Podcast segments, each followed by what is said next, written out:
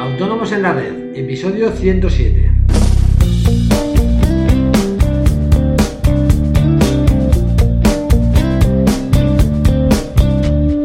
Muy buenos días a todos y bienvenidos un día más, un martes más, hoy 15 de febrero de 2016, Autónomos en la Red, el podcast en el que hablamos de todos aquellos temas que nos interesan a los autónomos, seguros sociales, IVA, IRPF, financiación, etc.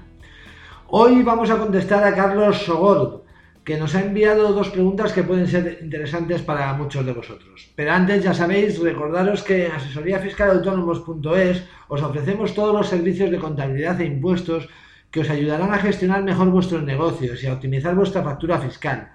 Todo ello a unos precios realmente competitivos y de la manera más sencilla posible para vosotros.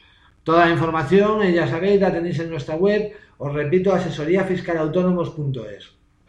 Cualquier duda que tengáis eh, fiscales sobre nuestros servicios, eh, sugerencias para nuestros podcasts, podéis enviármelas a través del formulario de contacto de la página y os responderé de manera personal o, por qué no, con un podcast sobre el tema. Y bueno, vamos al tema y vamos con las preguntas de Carlos que nos escribe.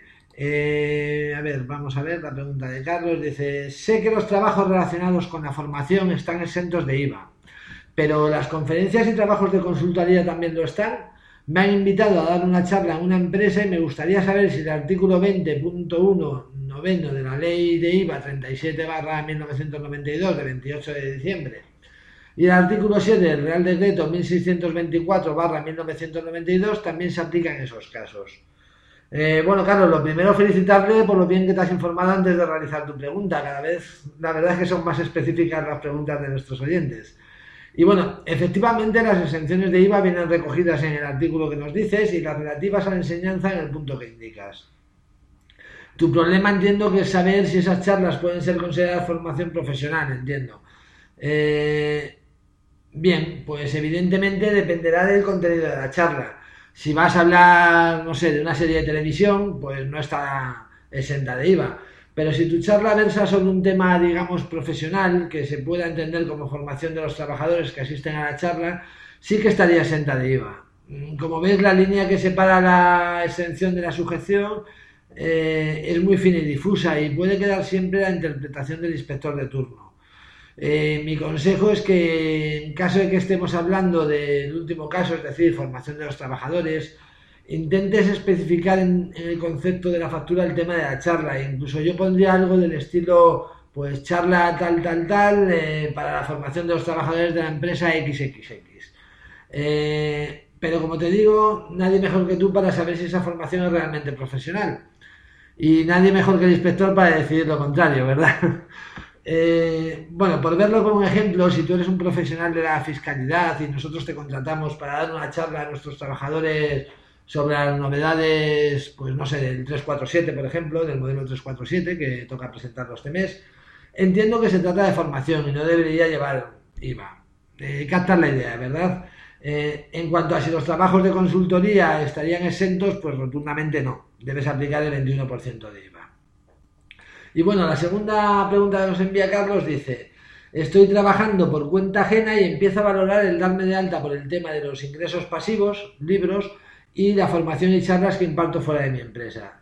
Si en algún momento supiera que me voy a desvincular de mi empresa, por ejemplo dos o tres meses antes de la baja efectiva en la seguridad social, podría darme de baja como autónomo el mes anterior, luego abandonar la empresa y solicitar el paro de golpe para luego volver a darme de alta como autónomo. ¿Habría algún tipo, tipo de tiempo mínimo o máximo para realizar dichas gestiones? Eh, bueno, vamos por partes. Lo primero, entiendo que cuando hablas de desvincularte de la empresa te refieres a un despido, ¿verdad? Ya que si la baja es voluntaria no tendrías derecho a paro. Eh, suponiendo que te despidan, lo importante para poder cobrar el paro sería eh, que en el momento de la baja como asalariado no figures de alta como autónomo. Pero deberías tener en cuenta dos, dos cosas. La primera es que si te das de baja, digamos, por ejemplo, el día 1 de mes, en verdad la fecha de efecto será el último de mes, es decir, el día 30 si ponemos por ejemplo abril, ¿verdad? Y la segunda es que si no han pasado tres meses desde tu última baja voluntaria, y entiendo que tu baja autónomo sería entendida como voluntaria, eh, no puedes cobrar el paro aunque te despidan. El espíritu de esta norma es evitar los arreglos del paro, es decir, tú dejas tu trabajo voluntariamente, yo te contrato y te despido para que puedas cobrar el paro. ¿vale? Pues esto lo que hace es evitar ese tipo de arreglos. Eh, pero bueno, no me extrañaría que en el ejemplo que nos pones te apliquen la misma medicina, por lo que yo me intentaría dar de baja con más de tres meses de antelación. Y en cuanto a capitalizar el paro, entiendo que no habría ningún problema siempre que cumpla los requisitos ordinarios. Y bueno, esto es todo por hoy. Espero haberte ayudado, Carlos, y ya de paso ayudar a muchos que se encuentran en la situación que nos describes en la segunda pregunta. Eh, como siempre, agradeceros vuestras reseñas y valoraciones de 5 estrellas en iTunes.